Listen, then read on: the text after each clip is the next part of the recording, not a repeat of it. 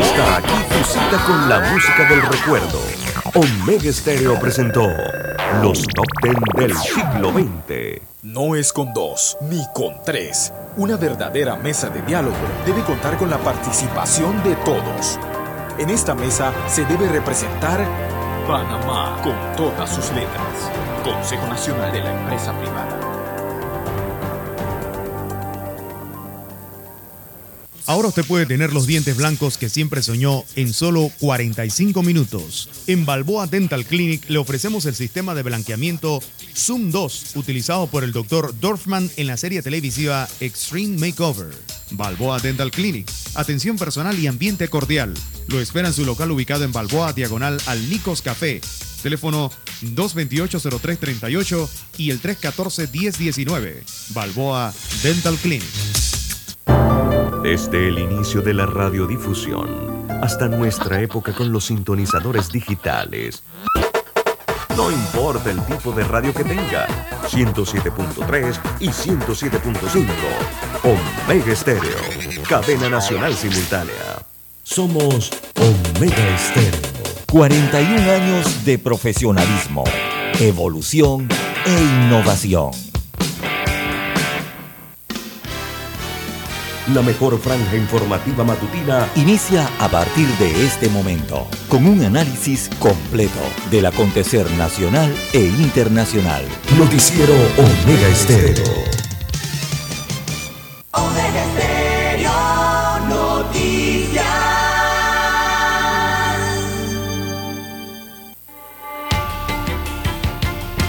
A continuación, los titulares con los hechos que son noticias hoy.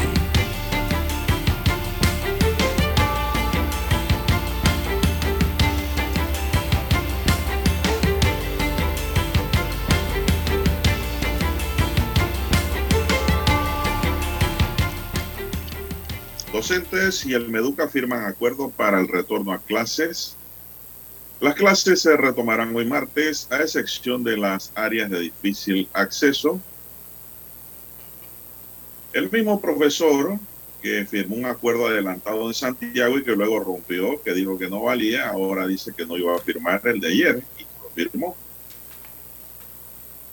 Nadie lo entiende. En Panamá no hay conciencia de riesgo sobre el VIH, afirman Provixida. Se reduce casi tres años la esperanza de vida de los latinoamericanos.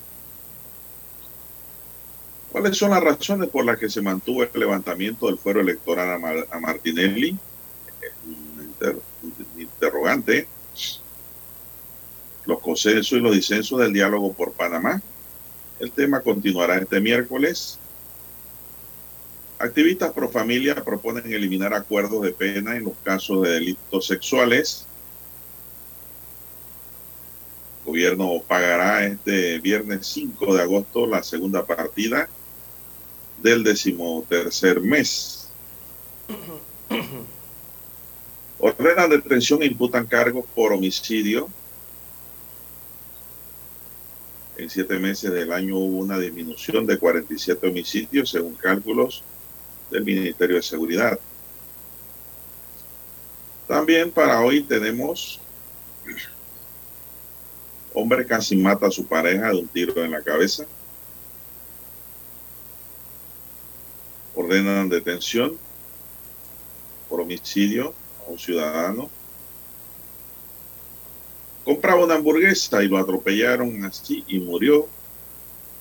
Se trata de un DJ en la chorrera, hecho ocurrido ayer temprano. También para hoy tenemos, señoras y señores, ejecutan a un menor de 14 años y lanzan su cuerpo a un matorral en Sherman.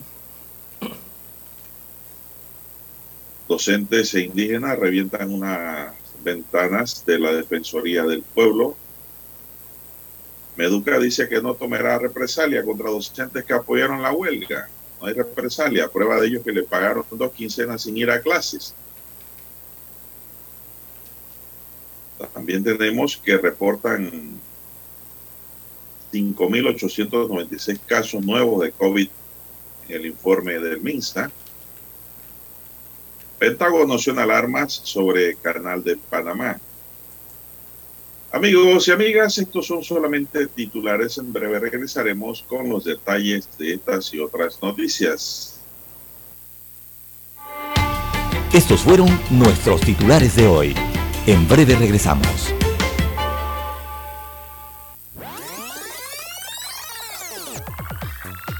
Omega Stereo tiene una nueva app. Descárgala en Play Store y App Store totalmente gratis. Escucha Omega Stereo las 24 horas donde estés con nuestra nueva app.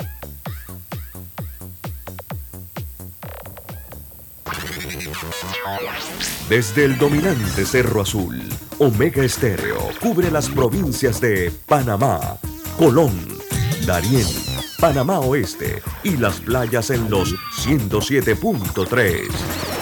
Continúa desde el majestuoso Cerro Canajagua en los 107.5, cubriendo todas las provincias centrales hasta el imponente volcán Barú en los 107.3 para las provincias de Chiriquí, Bocas del Toro y Veraguas.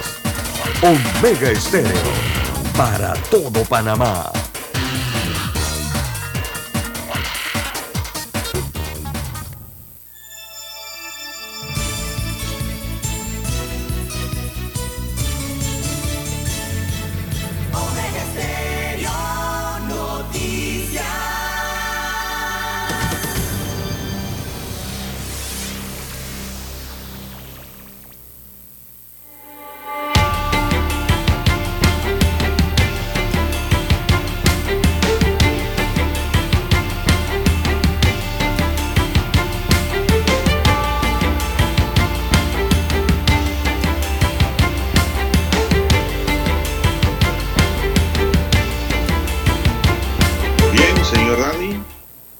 Amigos y amigas.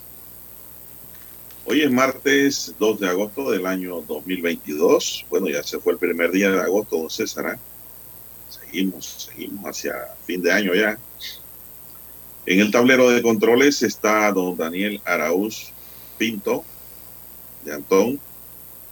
En la mesa informativa le saludamos. César Lara. Y Juan de Dios Hernández Sanjur para presentarles las noticias, los comentarios y los análisis de lo que pasa en Panamá y el mundo en dos horas de información. Iniciando estos 120 minutos, con mucha fe y devoción, agradeciendo a Dios Todopoderoso por esa oportunidad que nos da de poder compartir una nueva mañana.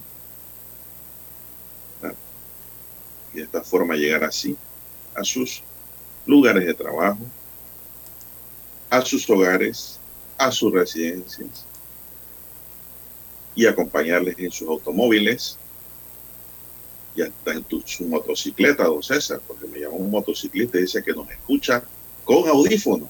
Mire usted. Gracias. Pedimos para todos salud, divino tesoro, seguridad y protección, sabiduría y mucha fe en Dios. Mientras usted tenga fe en Dios, vida espiritual tiene allí un certificado de vida eterna.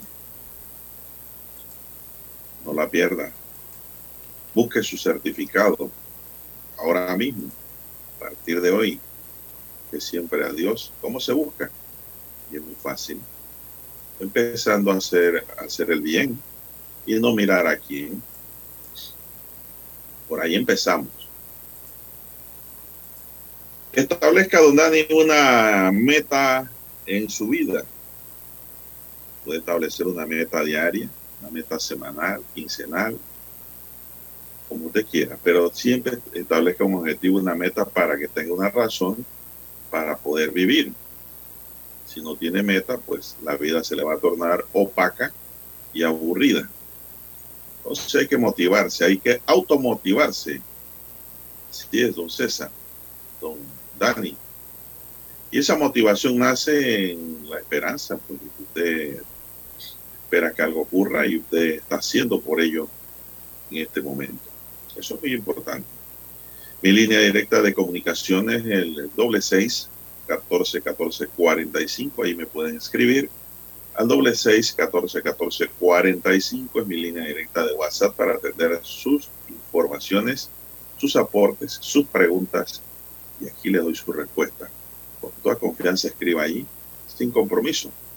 Don César Lara está en otras redes, redes sociales, don César. ¿Cuál es su cuenta? Bien, estamos en las redes sociales, en arroba César Lara R, arroba César Lara R es mi cuenta en la red social Twitter, allí puede enviar sus mensajes, sus comentarios, denuncias, fotodenuncias, el reporte del tráfico temprano por la mañana durante estas dos horas del noticiero. Buenos días, don Daniel, a usted, don Juan de Dios, todos los amigos oyentes a nivel de la República de Panamá, el área marítima, también las provincias, las comarcas donde llegan las señales de Omega Estéreo, también los que ya están conectados en omegaestereo.com, allí la cobertura es a nivel mundial. Eh, los que ya han activado su aplicación de Omega Estéreo, bueno, si usted no la tiene, usted la busca en su tienda, en su Play, en su tienda de Android, para los dispositivos con Android, y en iOS, te la descarga allí por nuestro nombre Omega Estéreo y nos escuche en su celular o dispositivo. También los buenos días para los amigos oyentes que ya nos sintonizan en televisión Estamos en el canal 200, eh, perdón, en el canal 856. Iba a decir otro número. Es el 856 de Tigo Televisión pagada por cable a nivel nacional. Usted toma su control remoto, usted marca el 856 y allí tiene la señal de Omega Estéreo, no se escucha por televisión. ¿Cómo amanece para hoy, don Juan de Dios? Arrancando. Bien, bien, bien, bien, muy bien, gracias a Dios. Espero que usted esté bien. Igual, don Juan Dani. Eso está bien. Dice un amigo, estoy bien porque tengo vida. claro, claro. Bien. Y salud. Y es verdad. Amanecer vivo es bueno. Bueno, ¿no? Hasta que uno tenga pues oportunidad de viajar a las tierras prometidas, al espacio prometido, diría yo. Un espacio que yo no sé cómo es, pero sé que existe, don César y está prometido. Eso se llama la fe. Bueno, don César, vamos a entrar en materia, pero primero vamos a una pausa, dice don Dani. Vamos a esa pausa y regresamos con detalles de del COVID. La mejor franja informativa matutina está en los 107.3 FM de Omega Estéreo, 530 AM Noticiero Omega Estéreo presenta los hechos nacionales e internacionales más relevantes del día. 7:30 AM. Infoanálisis. Con entrevistas y análisis con los personajes que son noticia. De 8 y 30 a 9 y 30 de la mañana. Sin rodeos. Con Álvaro Alvarado. De lunes a viernes. Por Omega Estéreo. Para anunciarse en Omega Estéreo marque el 269-2237. Con mucho gusto le brindaremos una atención profesional y personalizada. Su publicidad en Omega Estéreo. La escucharán de costa a costa y frontera a frontera. Contáctenos 269-2237. Gracias. Omega Stereo tiene una nueva app. Descárgala en Play Store y App Store totalmente gratis. Escucha Omega Stereo las 24 horas donde estés con nuestra aplicación totalmente nueva. En centrales telefónicas, la casa del teléfono es tu mejor opción. Te asesoramos y ofrecemos buena atención años de experiencia trabajando para ti. La casa del teléfono, ubicados en Via Brasil y Vista Hermosa. La casa del teléfono, líder de telecomunicaciones. La casa del teléfono, distribuidores de Panasonic. Ven a visitarnos. La casa del teléfono 229-0465 lsdtcorp.com Distribuidor autorizado Panasonic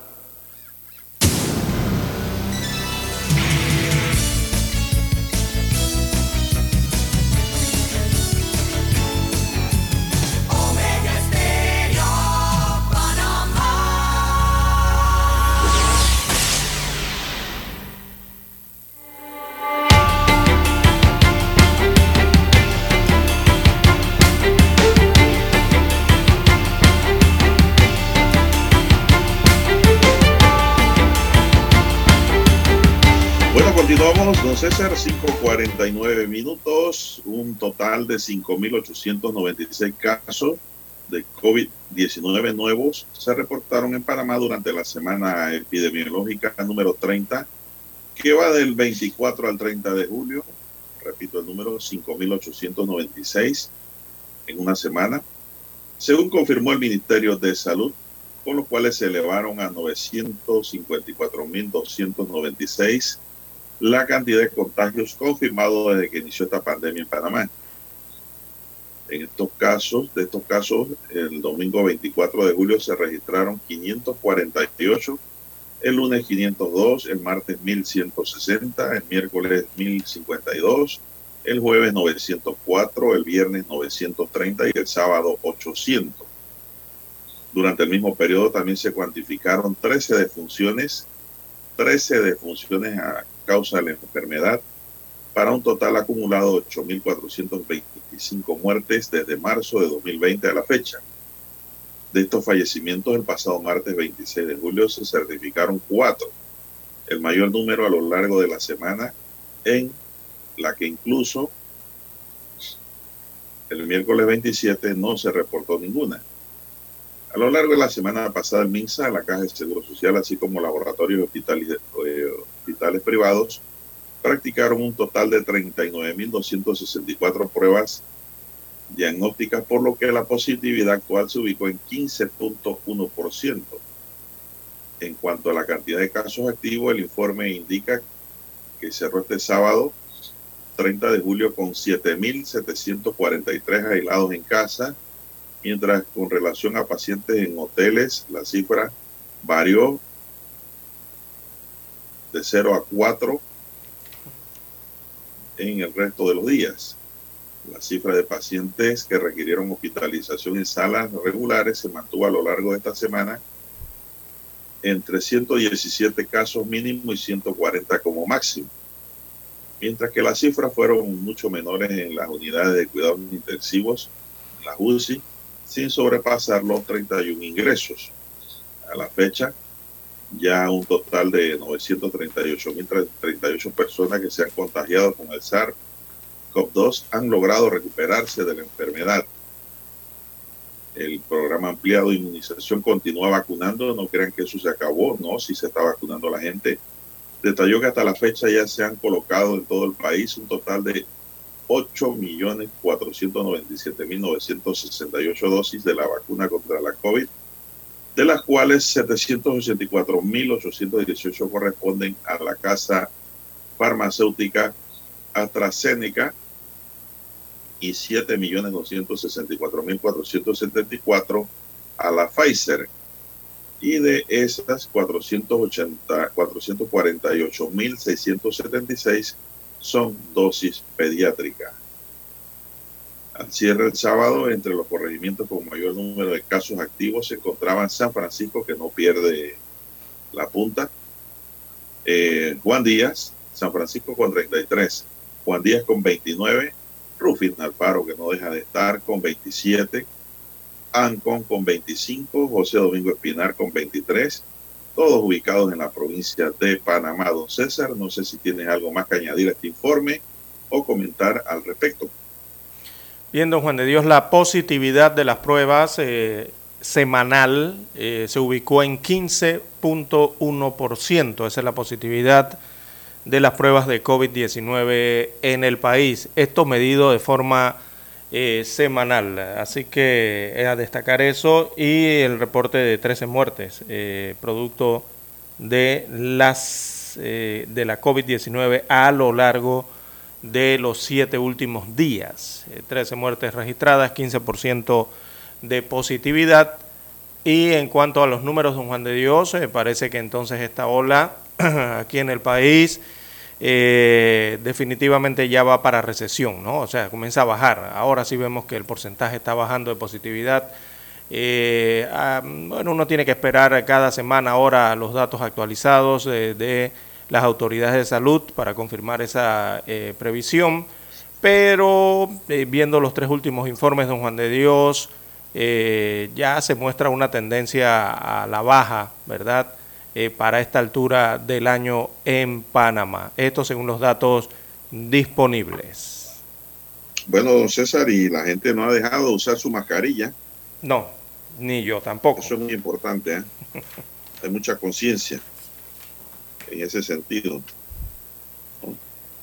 Inclusive muchas mujeres que son hermosas andan con mascarilla, don César. Primero es la salud. Y eso habla muy bien de lo que es la responsabilidad, ¿no? Eso está bien, César, porque el COVID no se ha ido. No, está, está aquí todavía. Está allí. Está allí. Aquí. Haya uno está. Pero sí se nota ya un descenso algo. Como ya escucharon, se nota un mucha descenso. gente pierde la vida a causa del COVID. Así que pues, hay que seguirse cuidando, hay que seguirse lavando, lavando las manos constantemente con agua y jabón. Lo que sí he notado, don César, que ya la gente como que no carga su botellita de alcohol en la mano. Yo no he dejado esa práctica. No la he dejado porque considero que es buena.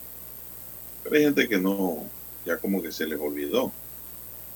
Y pues no hay que olvidar esas cosas importantes para combatir pues la llegada del COVID-19.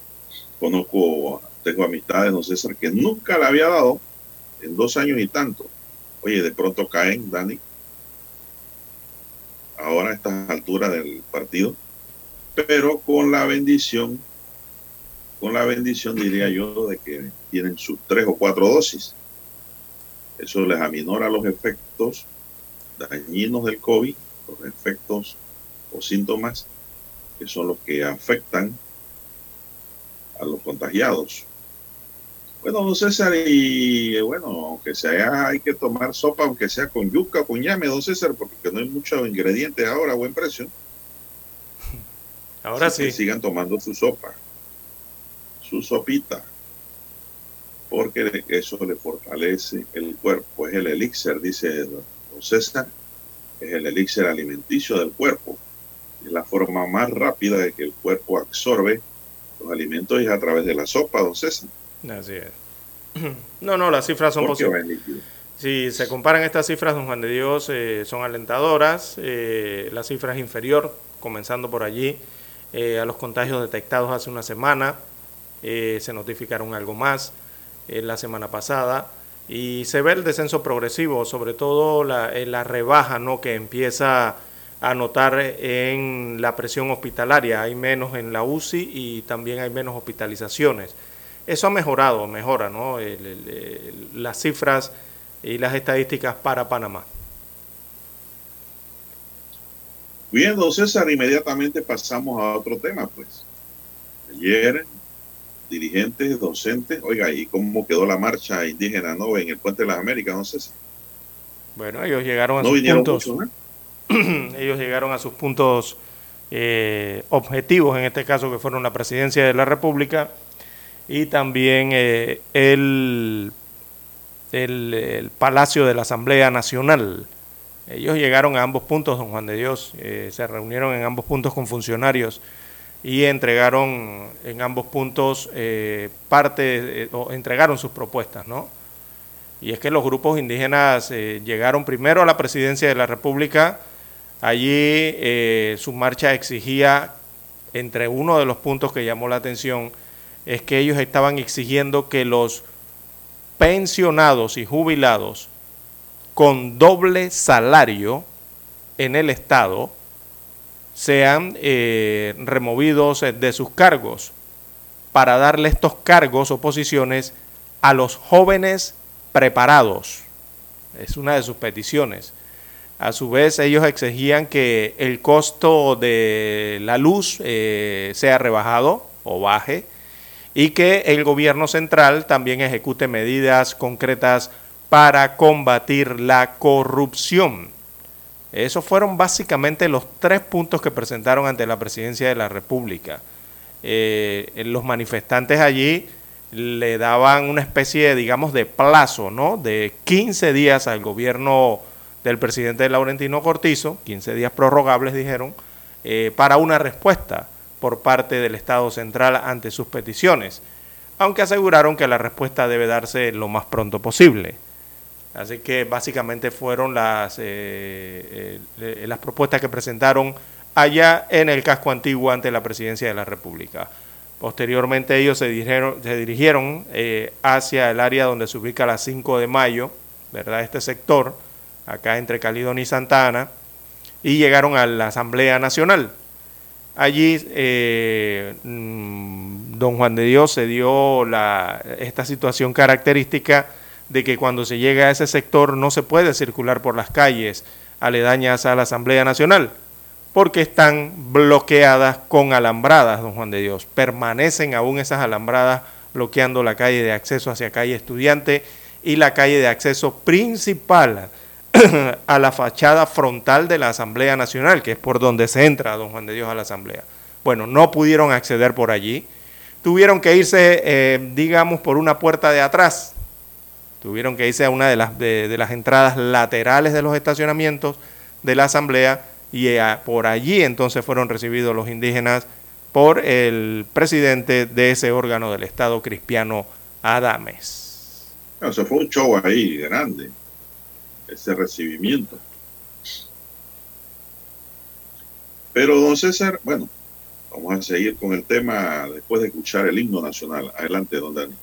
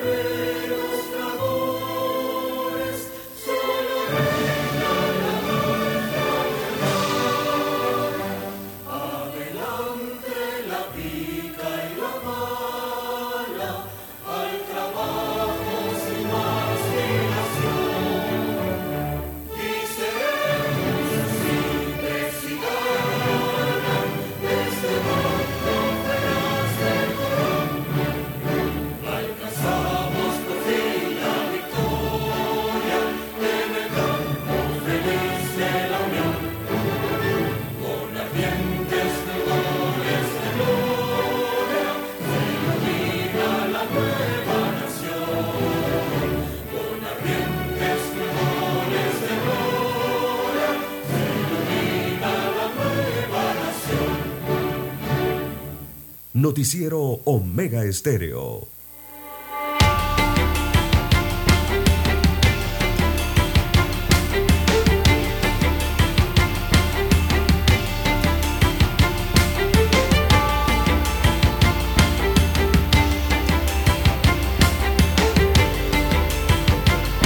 Bien, don César, bueno, eh, lo que llamó la atención es que los indígenas están pidiendo César, que los jubilados cesen sus labores para darle oportunidad a esa gente que está desempleada y que están preparados. Bueno, ese es el tema del que hemos venido hablando, don César, hace mucho tiempo. Así es.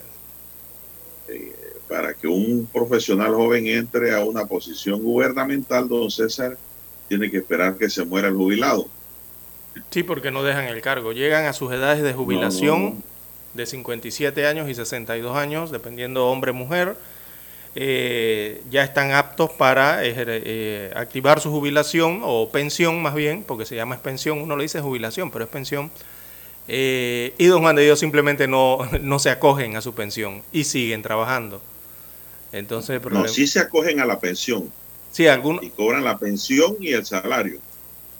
eh, Cobran los dos. Se acogen Eso a la usted acaba de decir, la ley lo debería decir como usted lo ha dicho. Ajá. Es la propuesta que yo siempre hago y diré que yo no le prohíbo a nadie que se jubile, don César, pero si usted se va a jubilar es porque se va para su casa. Exactamente. Si usted quiere seguir trabajando en la posición porque gana buen salario, porque no quiere desmejorarse, bueno, siga trabajando y acumulando cuotas.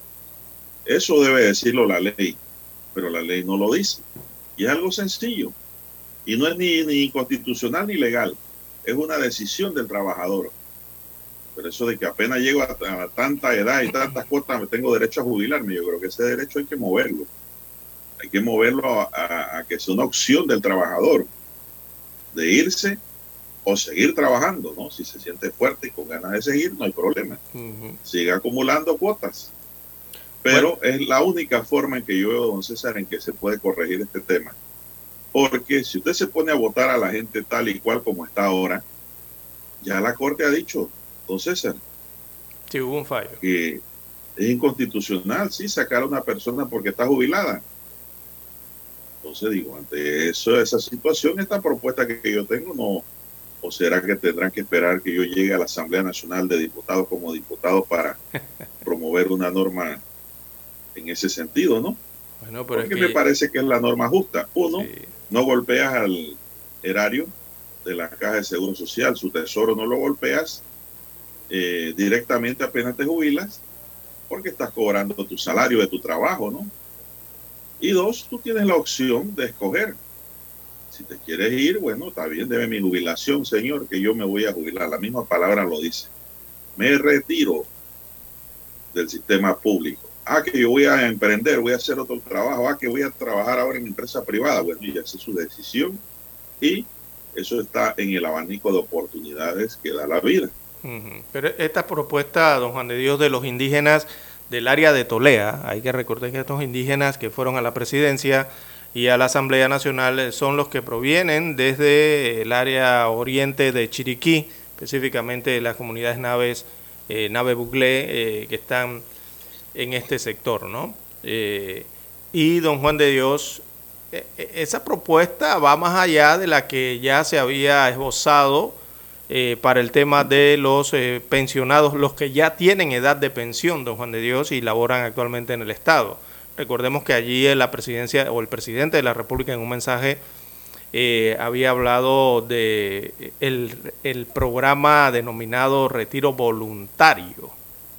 ¿Se acuerdan? Bueno, Pero esta, es propuesta de los indígenas va directa, eh, le está diciendo que los, eh, que los separen, que los quiten, porque ya están pensionados. Bueno, pero que ese, ese programa de retiro voluntario, don César, es la compensación que recibe el trabajador por sus años trabajados Mm. para que un despido no choque directamente con lo preceptuado en lo que es la jurisprudencia dictada por la Corte Suprema de Justicia en materia de despido por jubilación. Simple y sencillamente es la salida, ¿no? Y una salida democrática. Eh, ya algunas Sí. instituciones los han practicado. Sí, Eso eh, viene desde los tiempos de Billy Ford, don César, que en sí, correcto. Simplemente es hacer Pero renunciar, esa- pero, ese voluntariamente. Billy Ford no se cumplió nunca. Entonces, no César.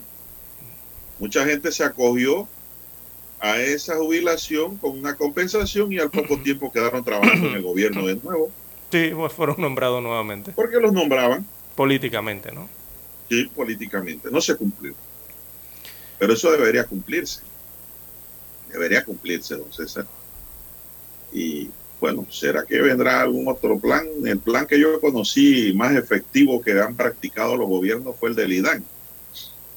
En el IDAN había gente, don César, en el IPE que ya no podían ni con la pala. Ni con la pala, por la edad ya podían, y estaban trabajando allí. Bueno, fue en el gobierno de Varela. Implementaron el plan y mucha gente se fue con un buen dinerito a descansar en compensación a su retiro, pues. Y de pronto eso es lo más saludable que puede venir para no afectar el derecho ni afectar a la economía del trabajador, ¿no? Porque un jubilado ya no rinde igual, don César. Sí, bueno, en es, la gran verdad.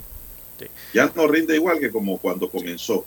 Este, yo, yo, don Juan de Dios, aquí en la estación en su momento cuando se dio ese anuncio, el mismo ya. cuando se dio ese anuncio del retiro voluntario, yo, yo, la verdad es que eché la carcajada, ¿no? Porque todos sabemos que esos planes al final no funcionan al 100%, don Juan de Dios, porque no son equitativos, no son planes que se aplican a todos los funcionarios por igual. Eh, simplemente esos planes son tratar de hacer renunciar de forma voluntaria, eh, eh, pongo eso en negrita, a los funcionarios que, bueno, ya están en edad de pensionados o jubilados, pero que aún siguen trabajando eh, en las instituciones eh, gubernamentales. Pero el problema es que no se aplica a todos por igual. Eh, regularmente allí, cuando llega el tema de, la de las leyes especiales de algunos profesionales o trabajadores en el Estado, a ellos no se les aplica. Ejemplo, la Policía Nacional no se le puede aplicar este plan.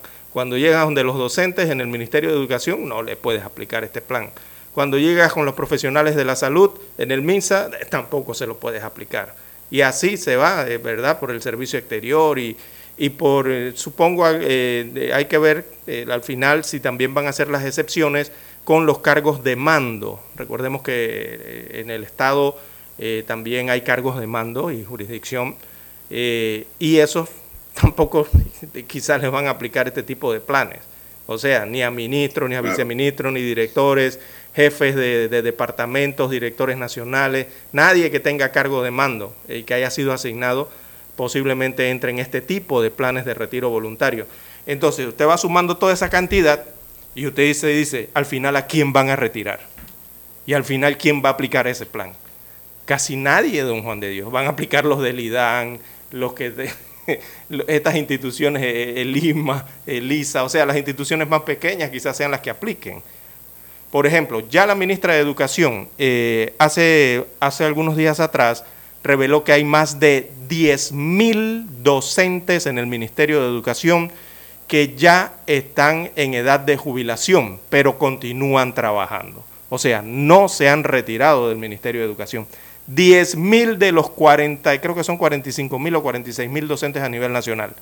Y de esa cantidad hay 10.000 que ya tienen más de 57 años, 60, más años, y siguen todavía trabajando en el Ministerio de Educación con edad de jubilación y no se han acogido a su pensión. Entonces, no, sí se han acogido, don César. Estás hablando de nuevo, te corrijo. Sí se han acogido. Se han acogido, están cobrando doble. sueño americano. Cobren dos cheques entonces. El, de el del pensionado y el del Ministerio de Educación. Exactamente. Ok. Entonces, bueno, esa situación se presenta. del trabajador del eh, Estado. Exacto. Entonces, esa situación se presenta. Sí, pero mire, esa situación se presenta en el MINSA.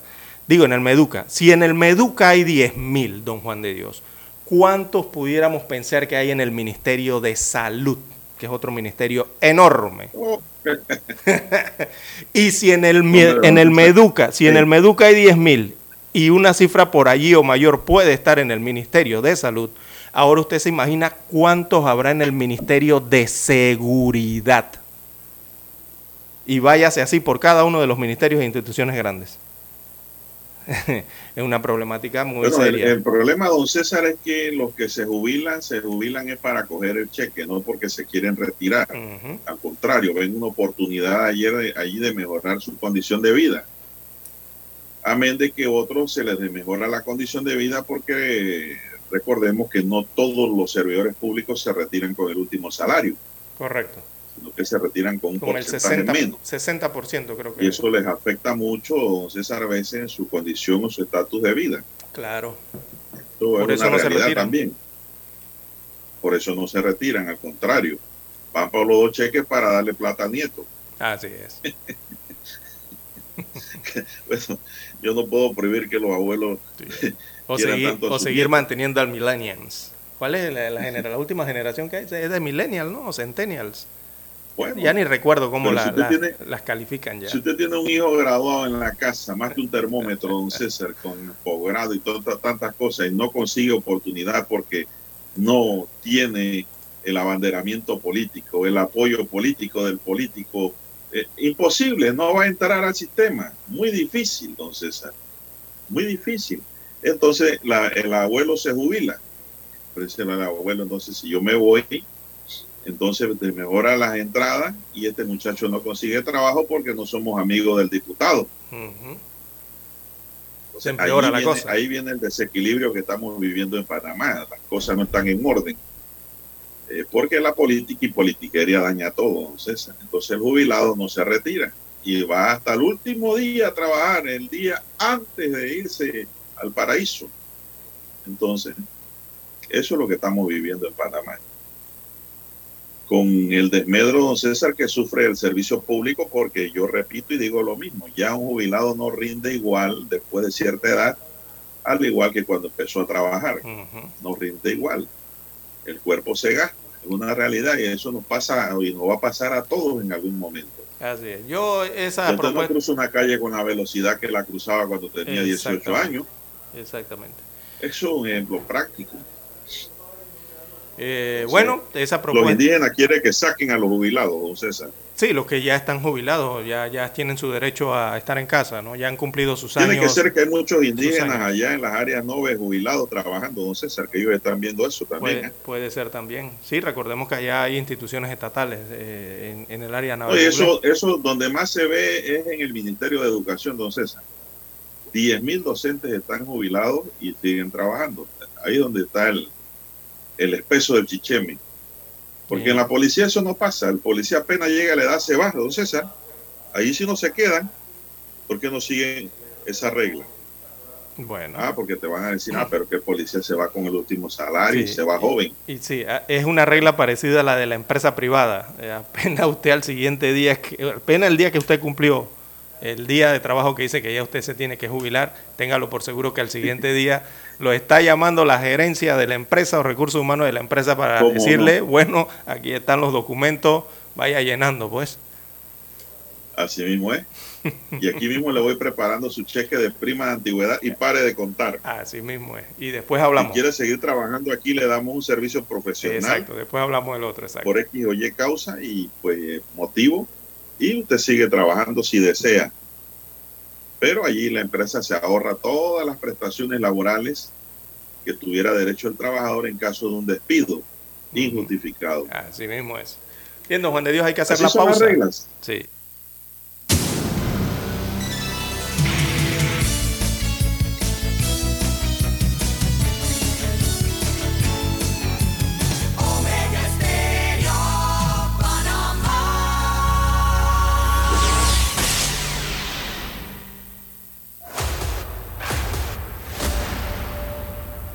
Desde los estudios de Omega Estéreo, establecemos contacto vía satélite con la voz de América.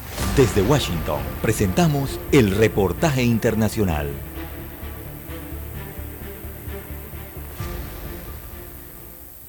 Como a nivel mundial, la economía mexicana no está exenta de problemas, con subsidios a la gasolina y esfuerzos para mantener estables los precios de 24 productos de la canasta básica, el gobierno busca contener los altos niveles de inflación que alcanzó el 8.16% anual durante la primera mitad de julio, de acuerdo con cifras del INEGI. El subsecretario de Hacienda, Gabriel Llorio, explicó que los precios altos del petróleo han permitido al gobierno utilizar los excedentes para subsidiar los combustibles. De lo contrario, el costo de los mismos sería aproximadamente un 75% más para mantener el precio de la gasolina eh, estable en alrededor del 21 22 pesos. Solamente me gustaría resaltar que si no se hubieran tomado estas medidas, el precio de la gasolina estaría alrededor de 35% y la inflación habría llegado a un nivel de 11%. El presidente Andrés Manuel López Obrador celebró el crecimiento de la economía reportado por el INEGI, que indica que durante el segundo trimestre de este año se registró un crecimiento de 1% en términos reales y 1.9% a tasa anual, en comparación con el mismo periodo del 2021. Descartó el riesgo de una recesión en México como lo pronosticó la calificadora Moody's. Para presumir, hubo crecimiento económico ya por segundo trimestre. Vamos eh, recuperándonos, vamos avanzando y esta es buena noticia, muy buena noticia. Según un reporte de Moody's Analytics, México podría entrar en un episodio de recesión el año entrante y este duraría hasta 2024. Al considerar que la posibilidad de una recesión en el mundo en los siguientes 12 meses ha aumentado y como consecuencia de la alta probabilidad de que Estados Unidos caiga en este escenario, la firma de análisis detalló que la economía mexicana enfrentaría una combinación de eventos desfavorables, lo que provocaría que el Producto Interno Bruto de México se contraerá 1.7 en el 2023, lo que ha sido rechazado por funcionarios de la Secretaría de Hacienda. Sara Pablo Voz de América, Ciudad de México. Escucharon vía satélite desde Washington el reportaje internacional. La mejor franja informativa matutina está en los 107.3 FM de Omega Estéreo. 5.30 AM. Noticiero Omega Estéreo. Presenta los hechos nacionales e internacionales más relevantes del día. 7.30 AM. Infoanálisis. Con entrevistas y análisis con los personajes que son noticia. De 8 y 30 a 9 y 30 de la mañana. Sin rodeos. Con Álvaro Alvarado. De lunes a viernes. Por Omega Estéreo.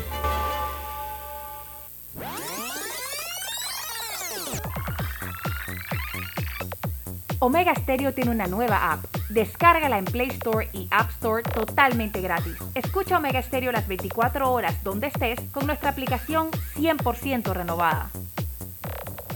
Noticiero Omega Estéreo.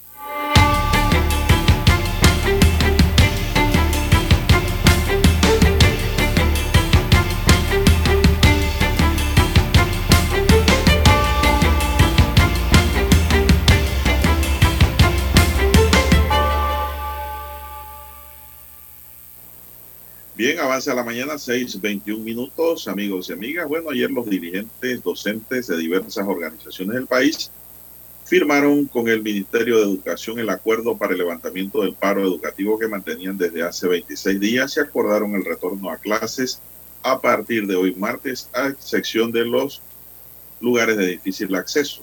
Entrarán, imagino que mañana o pasado, no sé, cuando se han trasladado. En el documento, los educadores y el resto de los trabajadores educativos se comprometieron a recuperar los contenidos académicos y retornar a los centros educativos a partir de la firma del acuerdo, a excepción de los de difícil acceso mientras los educadores se movilizan a esas zonas.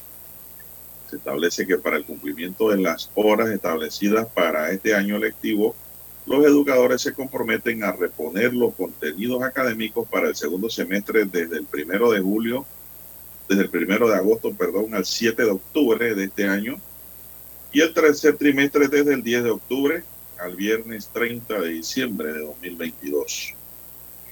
El Ministerio de Educación y el Instituto Panameño de Habilitación Especial IPE se comprometen a no tomar medidas disciplinarias contra el personal educativo que participó en la huelga.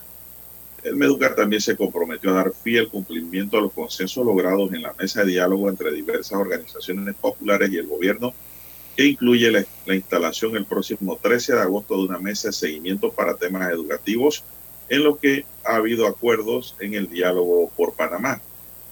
Entre los acuerdos en materia educativa en la mesa de diálogo está la asignación de un 5,5% del Producto Interno Bruto para la educación en el presupuesto del próximo año mientras que en el 2024 se verificará ya el 6% pedido. Nos vamos a la aula de clase para atender a nuestros estudiantes, manifestó el dirigente magisterial Fernando Ábrego. Bueno, la, la, la, la pregunta que yo hago ahora, don César, y esas reuniones van a continuar en la mesa única de diálogo mañana miércoles, tengo entendido, ¿no? Sí, deben continuar. Aunque entonces los, docentes, los, docentes, ya no van a estar ahí en esa mesa. Eh, la sí, porque ellos han, han establecido ahora una mesa directa con el Ministerio de Educación. Ahora le llaman mesa educativa. Entonces la gran pregunta es si esa mesa educativa está dentro de la mesa del diálogo único en Penonomé. A mí me parece que no, que esa es otra mesa alterna, don Juan de Dios, en donde estarán esos 26 gremios o asociaciones de eh, docentes y profesores eh, que, han firmado la este segunda fase. que han firmado este acuerdo con el Ministerio de Educación directamente. Entonces, a partir de mañana, don César, es la segunda fase mencionada. Mm, no, no le tengo respuesta a eso, don Juan de Dios. No, no sé, primero que nada, no sabemos si esa mesa educativa está dentro de la mesa del diálogo. Eso no se aclaró ayer. O sea que, Eso no se aclaró si los dirigentes iban a quedar en la mesa o si se iban a, ir a dar clases. Porque hablan del 13 de, Creo que esa mesa está para el 13 de agosto, la mesa educativa, ¿no? Con los actores del sector escolar. No, yo estoy hablando de que mañana, miércoles, supuestamente se retoman las conversaciones, ¿no? Pero de la mesa del, única del diálogo, la que usted habla. Yo acá le estoy hablando de la mesa de... Ahí van a entrar a analizar el tema de energía, el tema de la caja de seguro social, el tema de la corrupción en Panamá. Y el último tema son los que han quedado en disenso, don César. Así que van a ver si encuentran entonces los consensos en esa cuarta etapa o cuarto punto, eh, octavo punto, perdón. Por lo menos la, buena noticia con la firma de estos acuerdos con el Ministerio de Educación, don Juan de Dios, entre estas partes, es que los muchachos eh, a partir de hoy ya, a partir de, hoy, entonces regresan a las aulas de clase. Recordemos que son 840.400 estudiantes de educación preescolar, primaria, premedia y media. 840.440 estudiantes que no estaban dando clases durante este último mes y retornan entonces a partir de hoy la gran mayoría, suponemos que las áreas de difícil acceso les tomará un poco más de tiempo, pero eh, la gran mayoría de ellos entonces retornará y, la, y los 48.212 docentes que componen el Ministerio de Educación también retornarán hoy a las aulas de clases a garantizar ese derecho que es un derecho sagrado, don Juan de Dios, a la, a la, a la enseñanza en el país. Eh, en cuanto a las clases, las clases correspondientes al segundo trimestre continúan regularmente a partir de hoy, 2 de agosto, y se extiende hasta el 7 de octubre. Mire la fecha, hasta el 7 de octubre, por lo que será de 10 semanas. O sea, el segundo trimestre del año será de 10 semanas.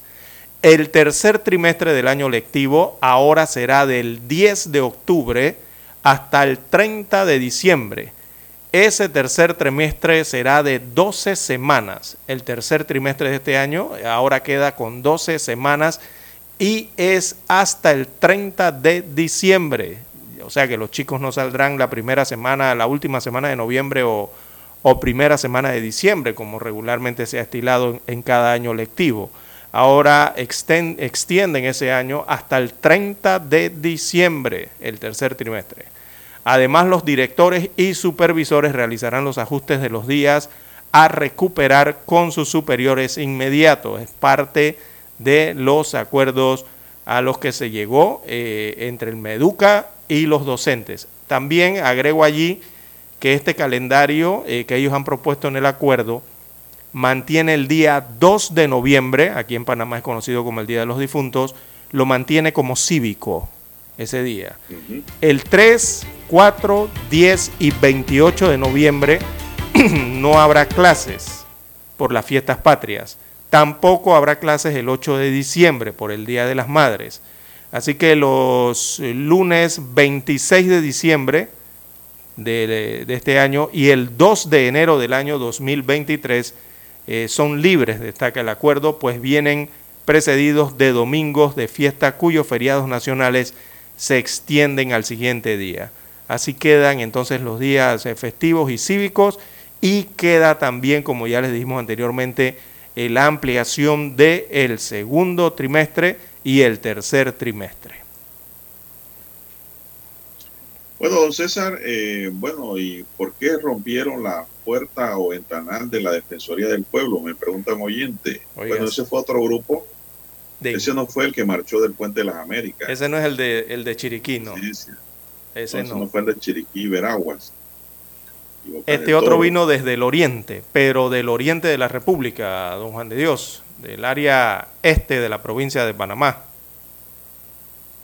desde Pacora. Bueno, y, la protesta esa no era por la misma causa tampoco de los otros grupos originarios. No. Acá era porque dice que están cansados de la presencia de la Policía Nacional en el puente de Río Pacora. ¿Está viendo esa causa, don César? sí. Eh, eh, Hombre, yo quisiera que la policía estuviese ahí en la calle donde yo vivo, don César, en la puerta todos los días con su patrulla. Y me dan más seguridad y estos muchachos no quieren ir a la policía en el puente. Mi pregunta es ¿por qué? ¿Por qué? Exactamente. Bueno, don César, eh, fue un grupo de indígenas del área Pacora, dice, con algunos docentes que estaban allí protestando. Los manifestantes querían plantear la situación al defensor, pero le negaron el ingreso a las oficinas, lo que causó la molestia entre el grupo que realizó una marcha con ese propósito ante la falta de respuesta y negativa del defensor a recibirlo el grupo entre empujones rompieron la puerta principal de la entrada de la institución. Bueno, gracias a Dios no se cortaron con vidrio. Sí, nadie salió lesionado allí, gracias a Dios, porque eso es cuando esas vidrieras caen, don Juan de Dios. Posteriormente a este incidente, el defensor salió a donde se había registrado el incidente, escuchó a los manifestantes y aseguró que se desplazaría con su equipo de trabajo al punto de Pacora. Leblanc antes de partir dijo que al llegar al río de Pacora intentaría conversar con las unidades de la Policía Nacional con el director de la policía, John eh, para intentar mediar en el conflicto. De igual forma, Leblanc aseguró que la Mesa Única de Diálogo de Panamá se acordó evitar los cierres de las vías, que provocan inconvenientes tanto a los conductores como a los usuarios de los servicios de transporte público y selectivo. César, y yo voto para que la policía se quede ahí cuidando esa área. Sí. No sé usted qué piensa. Yo también. Debería ser hasta permanente allí. Ojalá hubiese una claro, hasta, un retén hay que poner allí también. Y, no para los manifestantes, sino para las actividades de narcotráfico y cosas ilegales que ocurren en el área esta. Así como hay un retén allá en Chepo, a la entrada de Chepo, ahí debería haber otro también, porque vienen del área este, eh, vienen las áreas de, muelles y de eh, orilla de mar, desde Pacora hacia Darien. Es movilización, don Juan de Dios de mercancías, de camiones y de todo. Yo no sé, pues, esta protesta yo no le veo sentido práctico. Así es. Hay que hacer la policía allí, oye, pero si primero que eso no es un área comarcal, arrancando por allí. Segundo, que ese fue un área de conflicto que perjudicó, usted no tiene idea, a muchísimos productores y comerciantes del área este de la provincia y de la república. Entonces digo, porque esa no es área 9. Déjense estar inventando cosas, muchachos. No es así, no debe ser así. Es más, la presencia policial les debe dar tranquilidad de que los delincuentes no van a estar por ahí rondando, merodeando. Así es. Hay que hacer la pausa, don Juan de Dios, para escuchar los periódicos. el periódico. Para anunciarse en Omega Estéreo, marque el 269-2237 con mucho gusto le brindaremos una atención profesional y personalizada. Su publicidad en Omega Estéreo. La escucharán de costa a costa y frontera a frontera. Contáctenos 269-2237. Gracias. Omega Estéreo, 24 horas en FM Estéreo. Desde los estudios de Omega Estéreo, establecemos contacto vía satélite con la voz de América. Desde Washington, presentamos el reportaje internacional.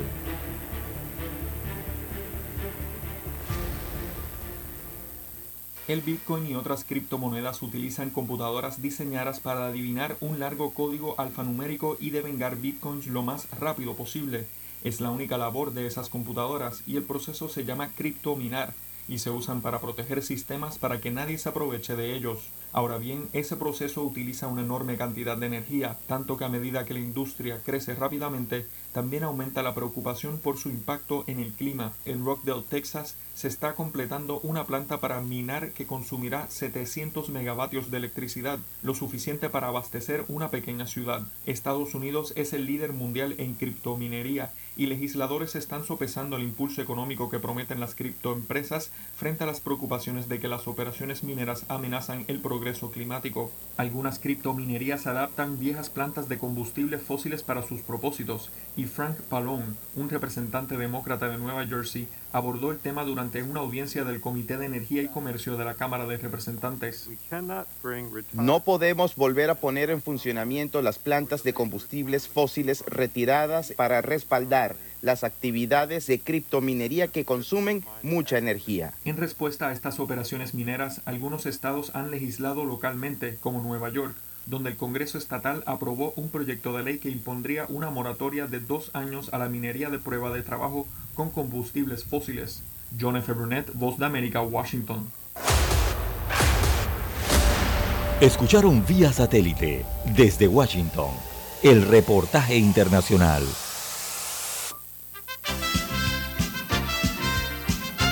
Infoanálisis, de lunes a viernes, de 7 y 30 a 8 y 30 de la mañana por los 107.3 FM de Omega Estéreo.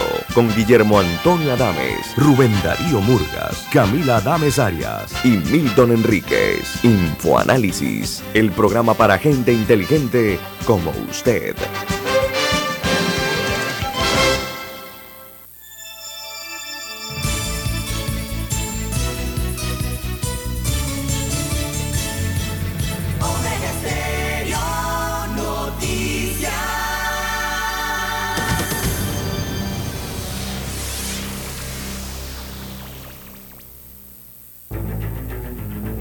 Las noticias impresas en tinta sobre papel. Con ustedes. Escuchando el periódico. Los titulares de las primeras planas de los diarios estándares de circulación en Panamá.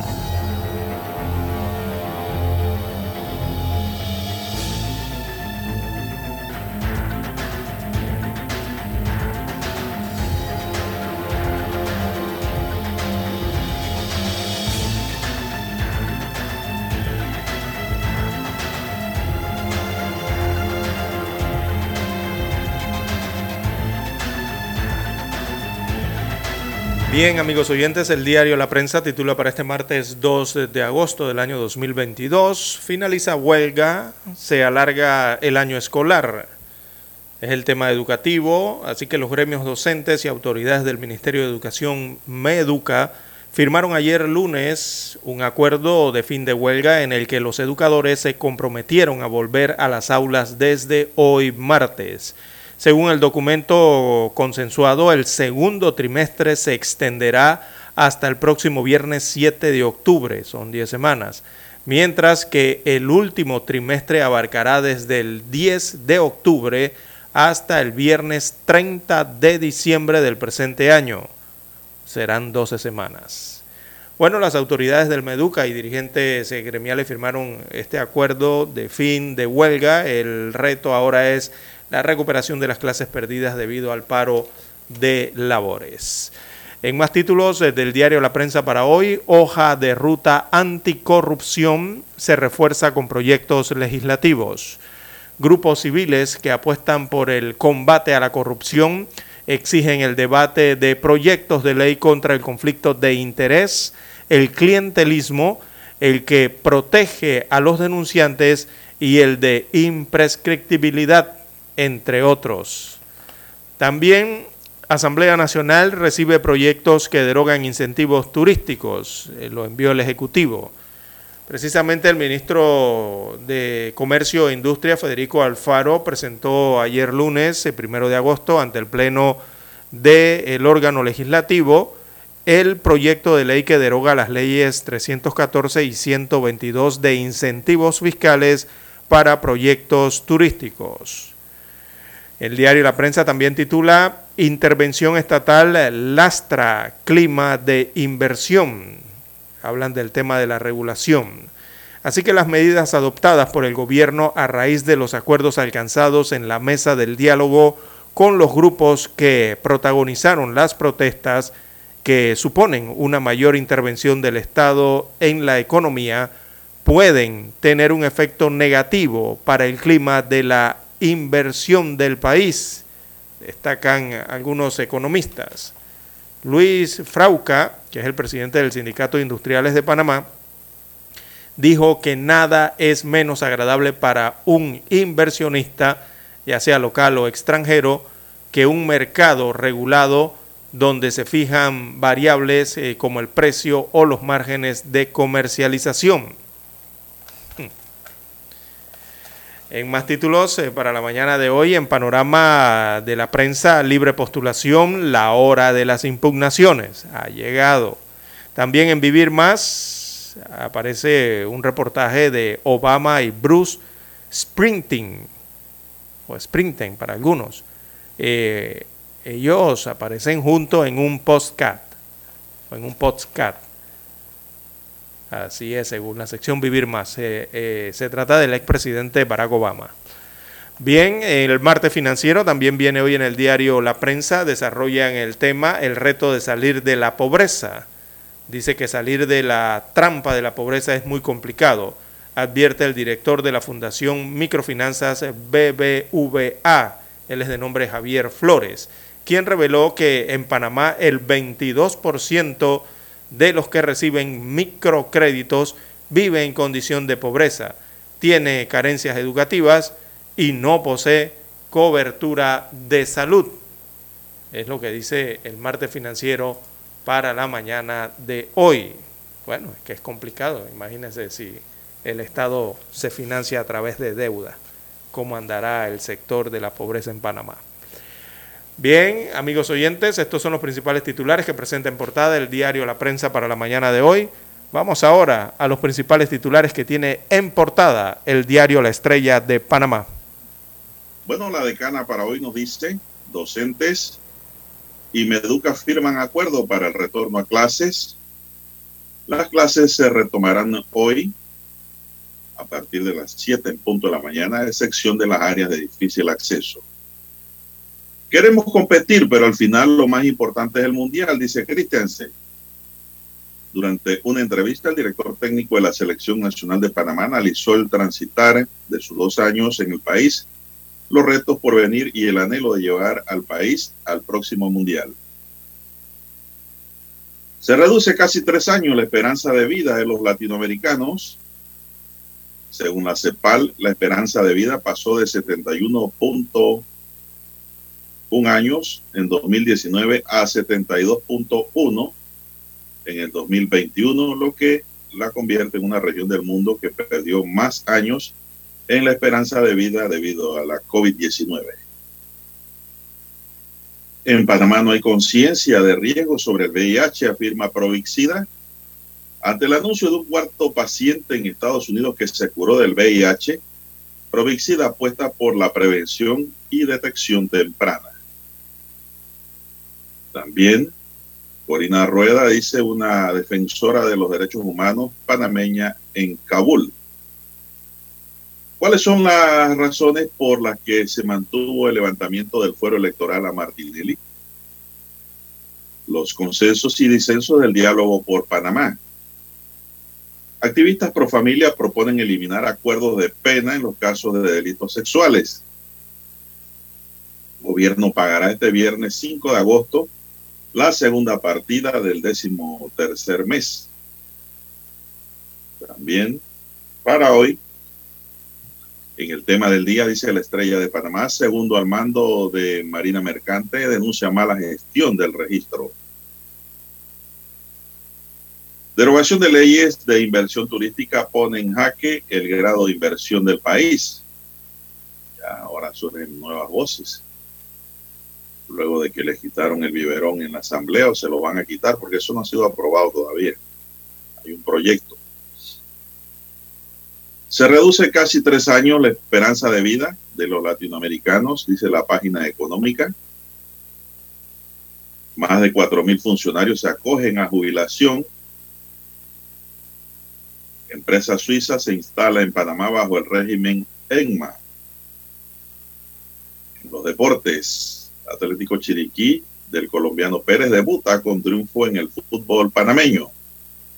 Sancionan a 12 por 12 jornadas a la afición de Plaza Amador. Mal comportamiento de la afición. También Alpin desea lo mejor para Alonso. Estamos orgullosos de haber compartido tantos momentos juntos en pista. En el plano internacional, siete años de cárcel para primer condenado en juicio por asalto al Capitolio un miembro de un grupo paramilitar de extrema derecha fue condenado el lunes a siete años de cárcel por el asalto al Capitolio de Estados Unidos. Detienen en Colombia cinco presuntos miembros del clan del Golfo.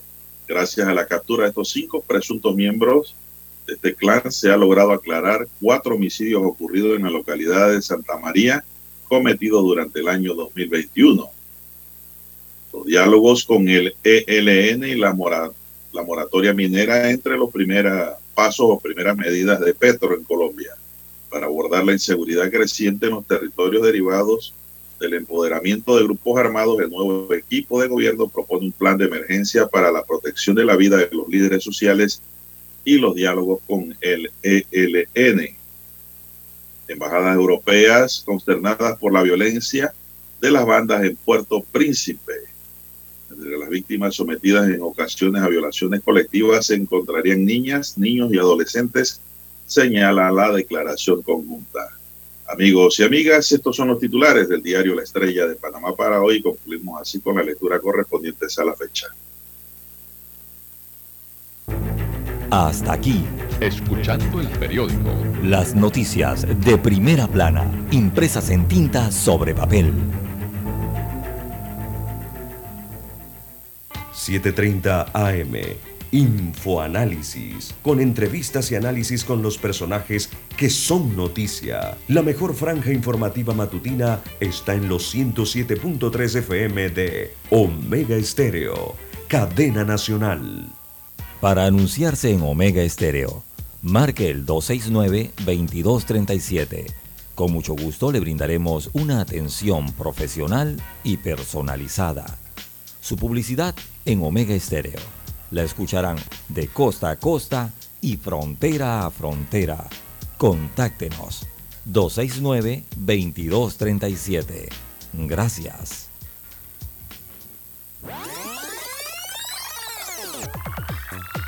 Omega Stereo tiene una nueva app. Descárgala en Play Store y App Store totalmente gratis. Escucha Omega Stereo las 24 horas donde estés con nuestra nueva app. Noticiero Omega Estéreo. Desde los estudios de Omega Estéreo, establecemos contacto vía satélite con la voz de América. Desde Washington, presentamos el reportaje internacional.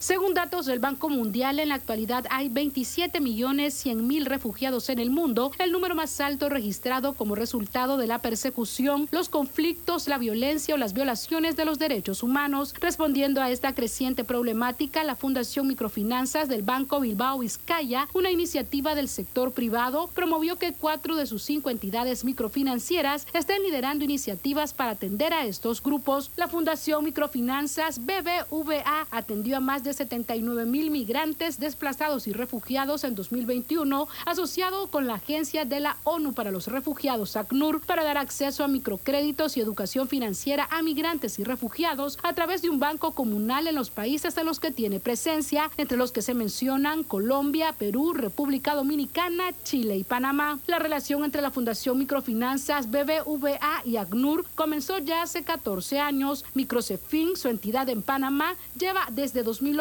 colaborando con ACNUR para atender a refugiados. El economista Michael Marenco explicó que estas iniciativas son de gran importancia para estos sectores. Entonces, es imprescindible desde un carácter humanitario, imprescindible que existan estos mecanismos también desde un carácter socioeconómico porque claro, la economía está muy ligada a la calidad de vida de las personas. Cabe señalar que el experto sostiene que estas iniciativas deben estar respaldadas por programas de acompañamiento que permitan el desarrollo pleno de la economía de los migrantes y refugiados. Tienen que estar eh, de la mano de programas de acompañamiento, porque pues claro, las personas no tienen, no todos tienen un conocimiento Venezuela ha sido en los últimos años el país que ha provocado una de las mayores crisis de desplazados del mundo. Sala de redacción, Voz de América.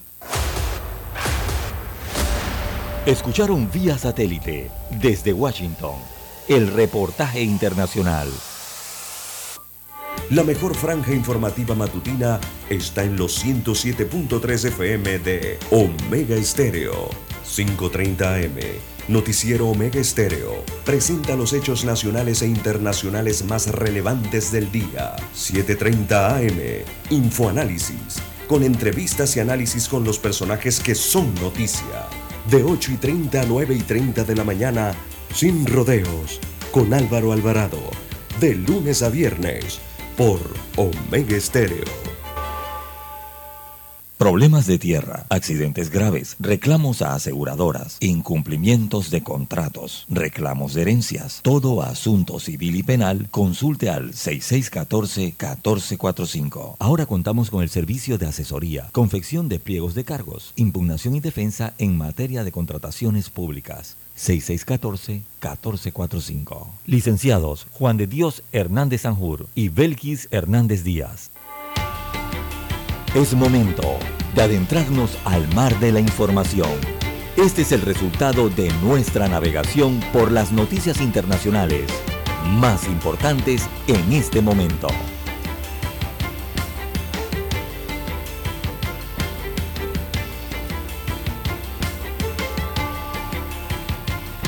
Bien, ya son las 6.50 minutos, avanza la mañana. ¿Qué está pasando por el mundo, don César? Bueno, hay polémica en Perú, don Juan de Dios. Eh, se ha confirmado acá en Perú, en América, en Sudamérica, la primera muerte, eh, según el Estado peruano, de una persona infectada con la viruela del mono. La primera muerte sería de este país, de Perú. Eh, dicen que el paciente habría abandonado el tratamiento por VIH, pero estaba contagiado también con viruela del mono. Em, este paciente es un paciente de 45 años de edad, un hombre de 45 años de edad que padecía VIH y había abandonado hace algunos meses el tratamiento de la enfermedad. Él murió ayer y declaran las autoridades de salud de Perú que es la primera persona infectada con viruela del mono que fallece en este país. Él llegó a un hospital sumamente grave, ¿verdad? En un hospital de asistencia del Estado en Perú, con lesiones en la piel también. Tenía eh, varias puertas de ingreso de gérmenes, según los doctores. También tenía un problema pulmonar, razón por la cual se le manejó a nivel de UCI, se le entubó, pero estaba sumamente infectado, dice el reporte de los médicos de ese hospital. El paciente ya llegó con una infección muy avanzada, destaca el reporte. Así que por esa razón, el médico que lo atendió en Perú aclaró que la muerte del paciente se habría eh, debido al shock séptico que presentó y sus complicaciones respiratorias. En esa línea, la viruela del mono fue una ocurrencia más en el fallecido, dijo el médico que lo atendió. Pero Perú, o sea, las autoridades de salud de Perú, lo declararon como el primer eh, infectado por viruela del mono que fallece en esa república suramericana. Entonces allí está la polémica, ¿no? De si falleció por viruela del mono o si falleció por las otras infecciones eh, que tenía el paciente. Entonces está la polémica allá en Perú de eh, si debe considerarse esta muerte como la primera causa de la viruela, la que causa la viruela del mono en ese país, o si es que este paciente falleció a raíz de otra consecuencia, porque sufrió un shock séptico eh, que también lo pudo haber llevado a la muerte. Hay esa polémica, ya están analizando si por cuál de las dos causas fue. Pero al final el gobierno lo ha, el gobierno peruano lo ha eh, determinado como la primera persona infectada con viruela del mono que muere en Perú. Algo parecido a lo que ocurría con el COVID, don Juan de Dios. Que la gente decía, ¿murió por COVID o no murió por COVID? O murió por otra de las enfermedades que tenía. Ahora mueren por la viruela del mono. Ah, la misma situación, ¿se acuerda? Que, que, se enfrentaba al inicio con el COVID. Bueno, acá ahora ocurre prácticamente lo mismo con la viruela del mono. Bueno, eh, otra persona entonces que pasa a formar eh, la, la, lista de estadísticas de muerte por esta enfermedad a nivel eh, mundial. También Bolivia ya confirmó que tienen casos de viruela del mono en Sudamérica. Bueno, un miembro de un grupo paramilitar de extrema derecha fue condenado ayer a siete años de cárcel por el asalto al Capitolio de Estados Unidos, convirtiéndose en la primera persona que recibe una condena tras ser juzgada por este ataque. Una jueza federal del Distrito de Columbia, donde se encuentra Washington, la capital de Estados Unidos, dictó la sentencia para Guy Refit, un manifestante que llevó un arma de fuego durante el asalto del 6 de enero de 2021. Bueno, este es otro que se creía Rambo, César. Mucha película ficción, ¿no? Vas a entrar con un arma al Capitolio. Por favor, ¿en qué cabeza cabe eso? Sí, increíble. Bueno, allá mismo en los Estados Unidos de América, don Juan de Dios, los habitantes de Kansas eh, votan hoy martes eh, para decidir si se retira o no el derecho al aborto en ese estado de los Estados Unidos de América. Así que es la primera consulta que se va a hacer. Eh, en Kansas hay numerosas, amanece hoy con numerosas pancartas, que son pancartas electorales, ¿no? que adornan allí los jardines, las áreas verdes, las áreas públicas de esta ciudad o de este estado eh, del medio oeste que enfrenta entonces esta primera votación importante sobre el aborto desde que la Corte Suprema de Justicia de los Estados Unidos de América anulara el derecho federal al, a la interrupción del embarazo. Así que los habitantes se votarán hoy martes para decidir si se retira o no ese derecho al aborto eh, de la constitución de ese estado. Tradicionalmente Kansas ha sido un Estado conservador. Así que los ojos están en el día de hoy en ese territorio a ver cómo se desarrolla esta votación y esa decisión. Bueno, don César, y algo que ha causado noticia y es de gran revuelo internacional es el tema de la visita prevista de Nancy Pelosi a Taiwán. las advertencias, ¿no? Y esto crea una amenaza de crear una mayor inestabilidad entre Estados Unidos y China. Los chinos no están de acuerdo que se visite Taiwán, lo que ellos consideran su provincia rebelde, ¿no? Así es. Sin embargo, ni Estados Unidos ni China tienen intereses manifiestos en que su incipiente rivalidad entre superpotencias pase enfrentamiento militar abierto a pesar de las crecientes tensiones antes de la visita prevista de la presidenta de la Cámara de Representantes estadounidense, Nancy Pelosi, a Taiwán. Ella viene siendo como la número tres, don César, en el engranaje de poder del gobierno de Estados Unidos. Sí, ella es la presidenta de la Cámara de Representantes. Después del presidente y el, vicepresidente o vicepresidenta del país, viene el senador, el presidente del Senado, ¿no? Y también el presidente de la Cámara de Representantes, son los más importantes cargos allá en Estados Unidos. Bueno, las furiosas advertencias chinas de que la democracia de California no debería ir a las promesas de Washington de no dejarse intimidar, mientras tanto muestran cómo las fuerzas políticas enardecidas en cada nación podría ser casi imposible manejar el duelo geopolítico más sensible del mundo. Los chinos han movido portaaviones, don César, y lanzamisiles allá. Inclusive, no, relajo comentaba que habían dicho, porque no se sabe en realidad que hablaron en el fondo, que los Estados Unidos hasta derribarían el avión que llevaba Nancy Pelosi a Taiwán.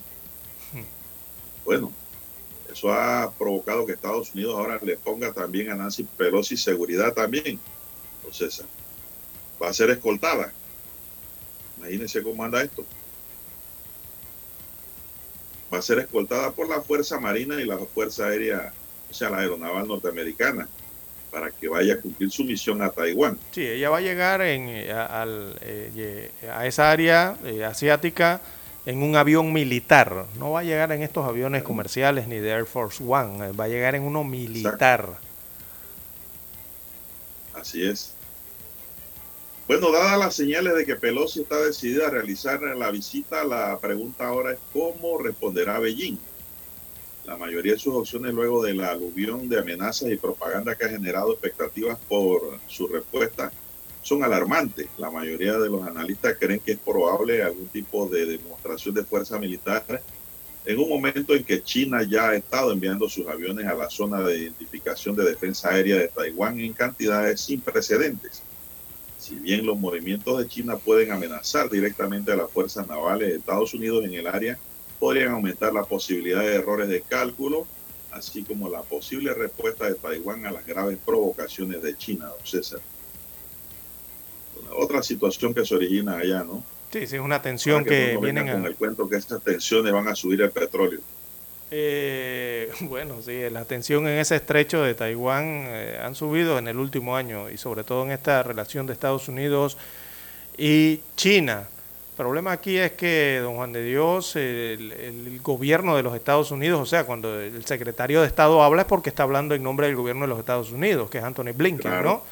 Y él dijo que, en su momento, él dijo que esa visita o que esa representación de Nancy Pelosi era, iba con un estatus independiente, porque así lo consideraban en los Estados Unidos ellos que ellos se consideran independientes, pues, o sea, el Senado es independiente, la Cámara de Representantes es independiente y así pero los, los asiáticos los, allá en China no lo consideran así, don Juan de Dios. Eh, ellos consideran que eso es una visita oficial que va para esas tierras. ¿O es que Nancy Pelosi va, de dónde? Va de parte.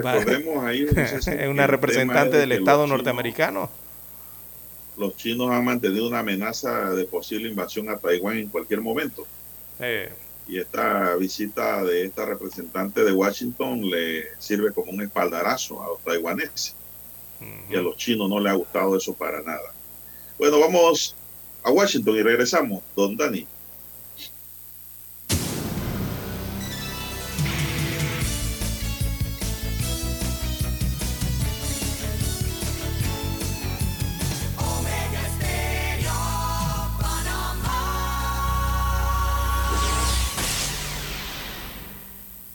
El satélite indica que es momento de nuestra conexión. Desde Washington vía satélite y para Omega Estéreo de Panamá, buenos días América.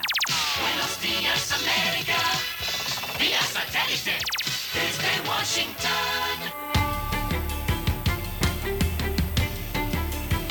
Desde Washington les informa Henry Llanos.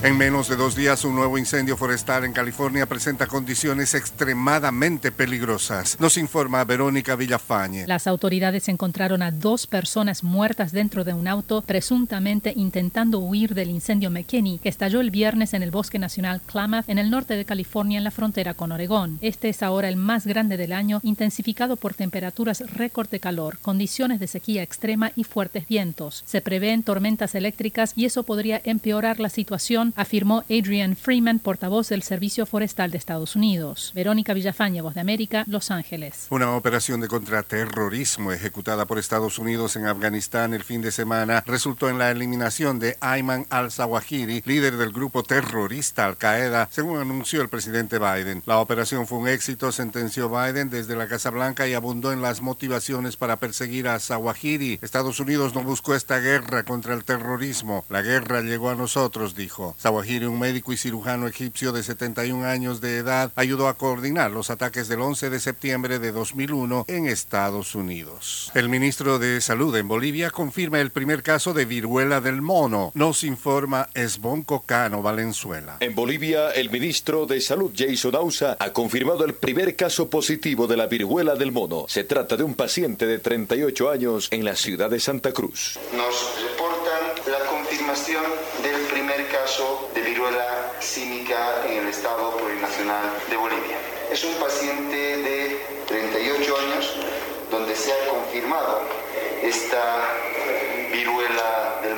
Para la voz de América desde Sucre, capital de Bolivia, es Cano Valenzuela. El gobierno de Daniel Ortega ordenó el lunes el cierre de seis radioemisoras de la Iglesia Católica en el norte de Nicaragua, una de las cuales fue ocupada con violencia por policías antimotines, según denunciaron las autoridades religiosas. Monseñor Rolando Álvarez, obispo del norteño departamento de Matagalpa, dijo durante una misa que recibió una carta de la dirección del Estatal Instituto de Telecomunicaciones y Correos anunciando el cierre de los medios medios de comunicación operados por su diócesis. El prelado dijo que estos cierres son una injusticia e instó a la directora de Telcor, Nahimia Díaz, a demostrar su supuesta legalidad. Desde Washington, vía satélite. Y para Omega Estéreo de Panamá, hemos presentado Buenos Días, América.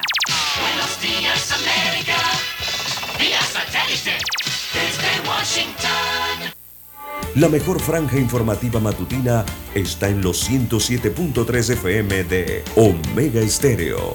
5.30 AM. Noticiero Omega Estéreo. Presenta los hechos nacionales e internacionales más relevantes del día. 7.30 AM. Infoanálisis. Con entrevistas y análisis con los personajes que son noticia. De 8 y 30 a 9 y 30 de la mañana. Sin rodeos. Con Álvaro Alvarado. De lunes a viernes por Omega Estéreo. Desde hace 60 años, Industrias Correagua trabaja para este país porque cree en Panamá y su crecimiento. Haciendo los techos que te protegen de la lluvia, haciendo que el edificio donde trabajas sea más fuerte y duradero y que la escuela donde estudian tus hijos sea tan sólida como su futuro. Dentro de miles de edificios, casas y estructuras de este país, corre algo tan fuerte como el orgullo panameño. Industrias Correagua, 60 años siendo el acero que hace fuerte a Panamá.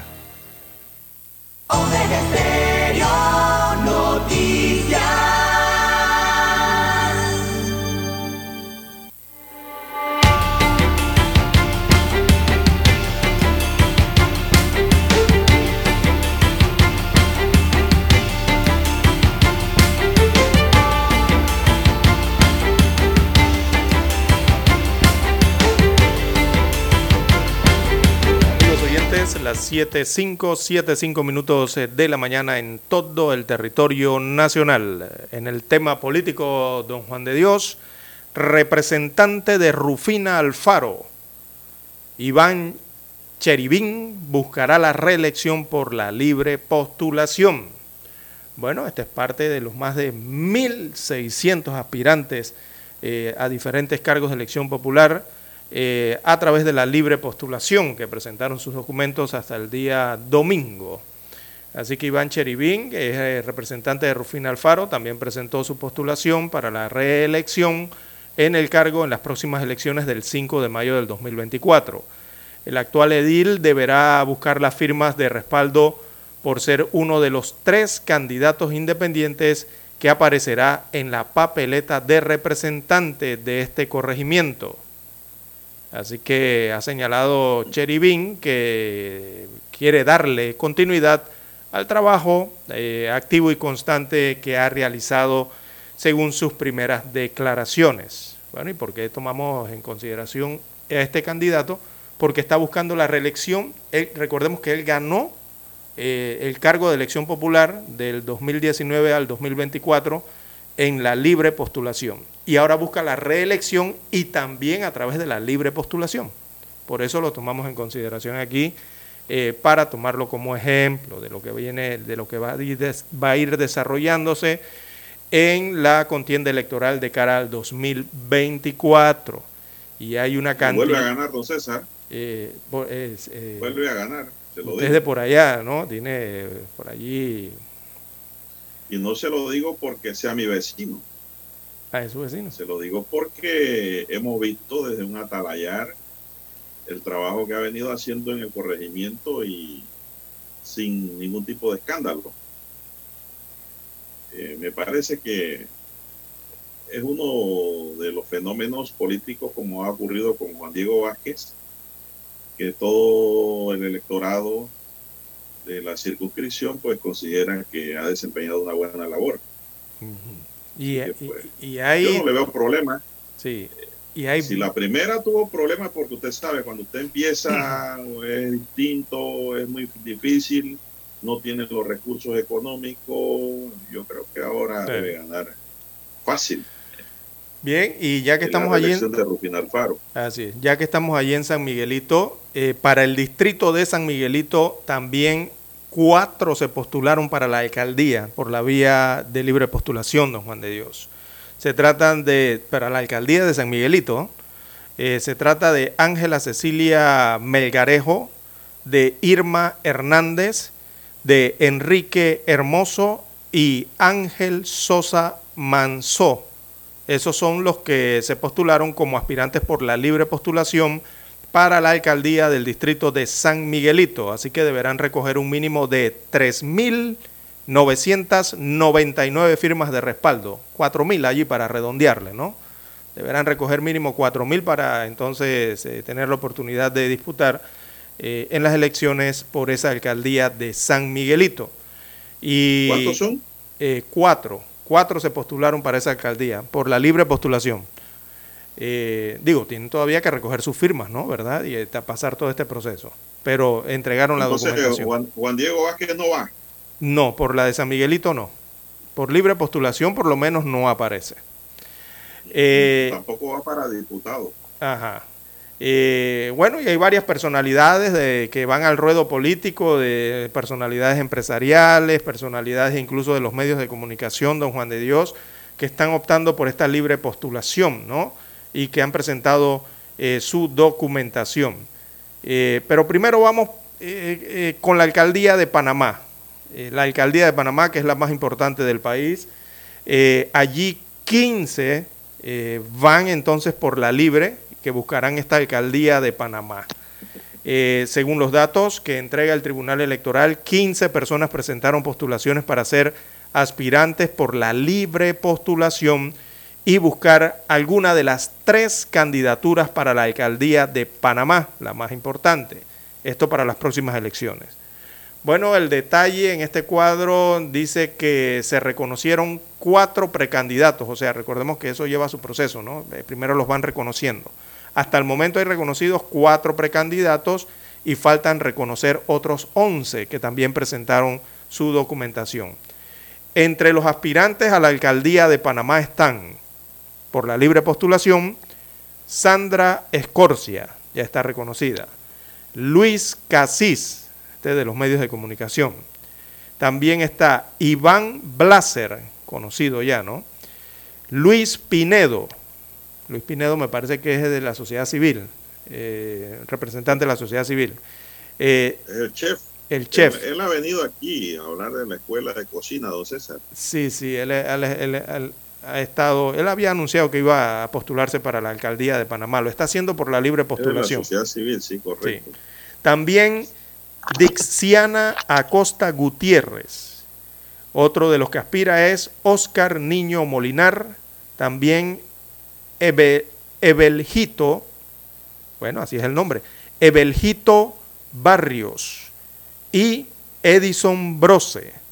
Edison Brose es el actual diputado de la Asamblea Nacional, también por la vía independiente, ¿no? En el, circuito creo que es de Juan Díaz, Río Abajo Juan Díaz. Eh, así que estos son algunos de los nombres que aspiran, algunos de los nombres de los 15 que aspiran por la libre postulación a la alcaldía de Panamá. Inician entonces su proceso de recolección de firmas y cumplir todos estos protocolos para aspirar directamente ya en la elección final. Y eh, don Juan de Dios, en cuanto a algunas personalidades, que podríamos decir personalidades o ciudadanos, ¿no? Que aspiran a otros cargos eh, de elección, hay abogados, veo aquí, actrices, eh, también sindicalistas. Veamos. Eh, la mayoría de, esta, de, estas de estos ciudadanos aspiran a ocupar una curul, según veo aquí en la Asamblea Nacional, o sea, están aspirando a diputados. Veamos, entre ellos está eh, Franklin Ortiz. Franklin Ortiz es uno de los dirigentes de los jubilados, es un sindicalista. Eh, también veo a Betzeray Richards. Betzeray Richards es periodista, me parece que trabaja en Canal 11. Eh, aspira a diputado por la libre postulación, tiene que recoger las firmas. También veo aquí al sociólogo Iván Montalvo. Está aspirando a la diputación por la libre también. El activista Freddy Pitti, eh, que se agita mucho en las redes sociales, don Juan de Dios Freddy Pitti, él es abogado me parece, eh, activista también. También está el abogado Ernesto Cedeño, conocido por, por muchos. Eh, Ernesto Cedeño también aspira a diputación por eh, la libre postulación. Eh, Richard Morales aspira a diputación en Panamá Oeste. Eh, él es también, me parece, dirigente de CONUSI o politólogo, me parece que es lo que le, así se refieren a él como politólogo, ¿no? Richard Morales. También está Maite Pellegrini, don Juan de Dios, muy sonada. Maite. Maite Pellegrini, recordemos, muy sonada en, un, en noticias en los últimos años. Eh, esto, ella, ella creo que fue por el tema del caso Financial Pacific, ¿verdad? Había sido procesada, pero al final se dieron unos resultados. Eh, veo también aquí a Paulette Thomas, muchos la conocerán, de- del ámbito artístico y también del ámbito de los medios de comunicación. Ella es actriz. Eh, veo el nombre de André Conte. Es activista, activista de la sociedad civil, don César. También, correcto. Eh, André Conte aparece aquí, que eh, también tuvo algún problema con la Policía Nacional, recordemos, hasta lo acusaron de hacker una vez en el Ministerio de Educación, recordemos. Pero bueno, todo eso se solucionó. Eh, Pero ninguno ha sido condenado. No, no, ninguno si tiene condena de nada, sí. No pueden correr. Exacto, ellos fueron y, y aclararon la situación. Eh, veo aquí a Gloria Quintana. Gloria Quintana, ella participó en Señorita Panamá, don Juan de Dios, creo que fue, o ella ganó, me parece a mí, que a- alguno de estos concursos de Señorita Panamá. Y ella busca, Sí, ser, sí, repre- claro.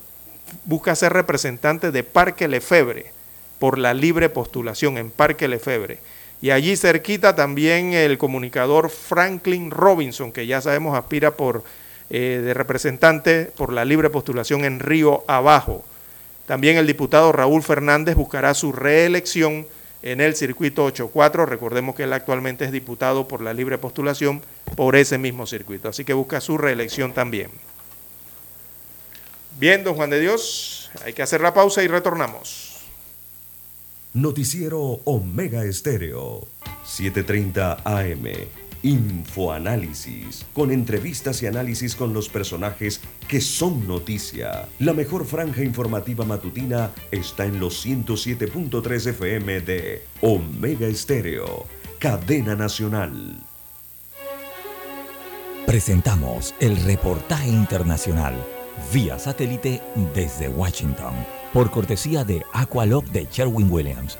Tu mejor inversión en impermeabilizantes porque ahorran, rinden y duran mucho más. Pregúntale a Sherwin Williams.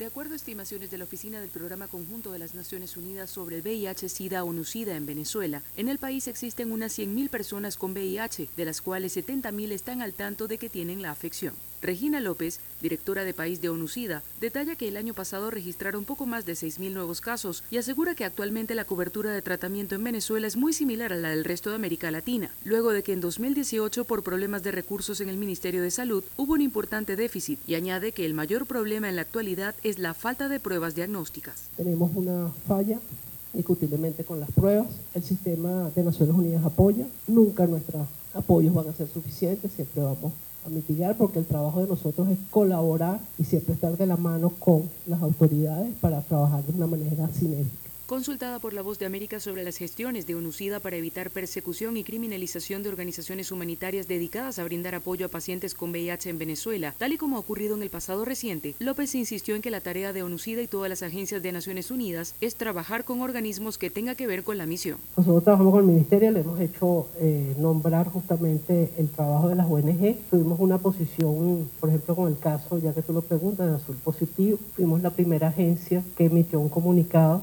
incluso un comunicado desde Ginebra. Siempre, digamos, estamos tratando de colaborar con las autoridades para que ciertas situaciones no se presenten. Las alarmas se encendieron en enero del año pasado luego de que agentes de inteligencia detuvieron a varios integrantes de una organización defensora de los derechos de salud de pacientes con VIH, que mantiene relación estratégica con agencias de Naciones Unidas.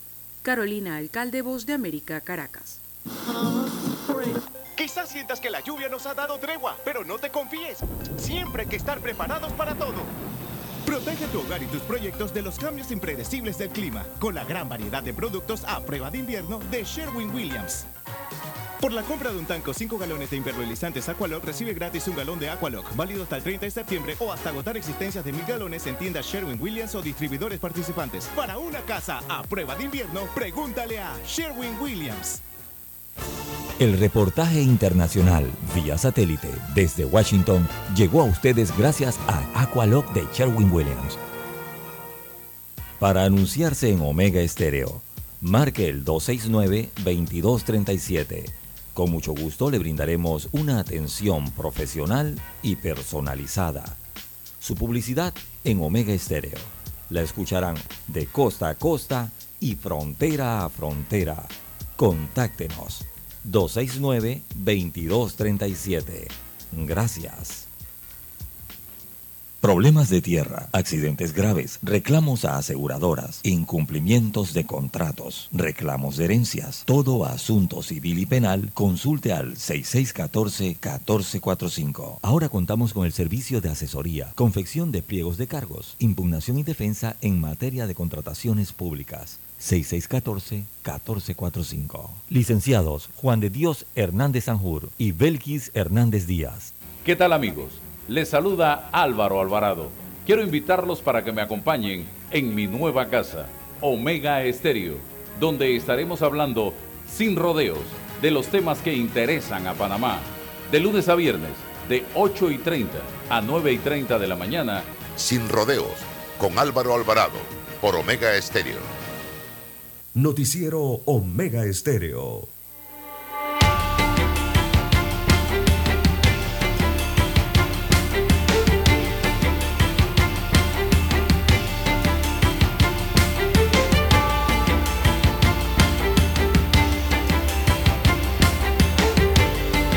Bien, continuamos. Bueno, don César, ayer en redes sociales se formó como especie de una serie de interrogantes y de opiniones sobre la edad de Kathleen Levy, ¿verdad?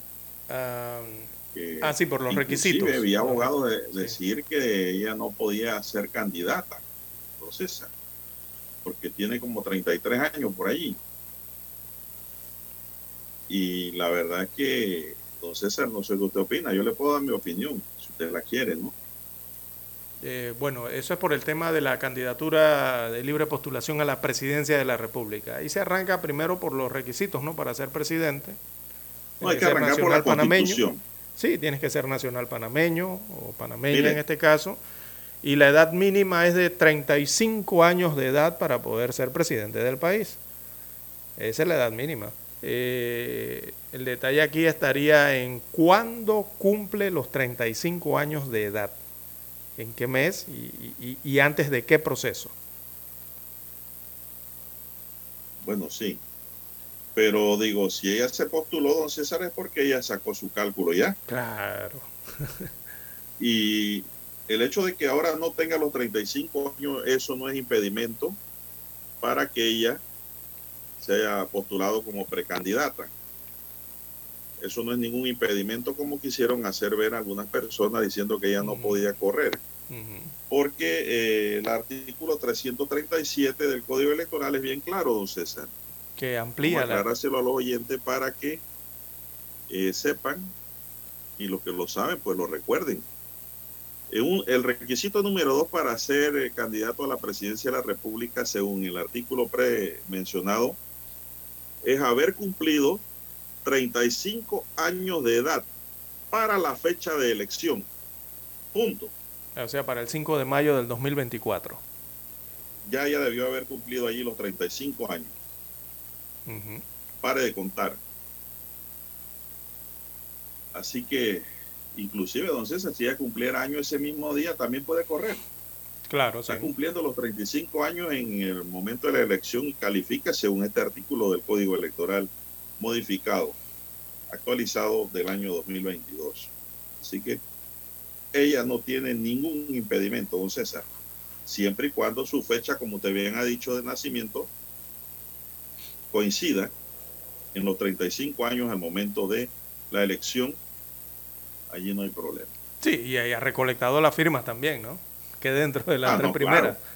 Por supuesto, pero ya yo, yo- yo tengo, yo tengo la impresión de que sí las va a recolectar, mire. Hay que ver allí cómo se desarrolla todo eso eh, Yo tengo esa impresión. dentro de este próximo año, ¿no? Digo, eso requiere inversión también, don César. ¿ah? No Eso crean no que es eso es ir con un libro y la gente. No, tú tienes que movilizarte por todo el país también. Sí, recordemos que los candidatos a libre... la gente y conversar con la gente, llevarle tus ideas. Pero tus ya le llevan una ventaja. Pero ya to- todos estos candidatos o que han ganado puestos de elección popular a través de partidos políticos ya llevan una experiencia de cómo hacerlo, don Juan de Dios, en comparación con los otros aspirantes a postulación eh, por la libre que por primera vez lo hacen eh, en este escenario, ¿no? Eh, si usted le pregunta a, a, a Zulay Rodríguez, a Levi, eh, a quienes más han estado dentro de partidos políticos que han experimentado, el jefe de campaña, creo que fue Melitón Arrocha, fue jefe de campaña en algún momento en el partido panameñista, eh, y otros más que han estado en partidos políticos, evidentemente ya saben cómo es, cómo es el sistema de hacerlo, ¿no? Eh, por lo menos ya tienen más experiencia en eso en comparación con otros ciudadanos que van por primera vez a este proceso de, de recolectar firmas, ¿no? Por por lo menos tienen esa ventaja. Usted ha visto, por eso es que usted ha visto esa cantidad enorme de gente que piensan que esto es soplar globo Eh, y que van a llegar. Yo me pongo a ver, aquí tiene- hay gente que no tienen ni idea. Claro, si tienen aspiración a clasificar dentro de los tres, ¿no? están en todo su derecho. Puede poner su nombre ahí para que lo mencionen, pero ya ahí no pasa. Esto requiere, ya le dije, tiempo e inversión, porque hay gastos operativos, don César.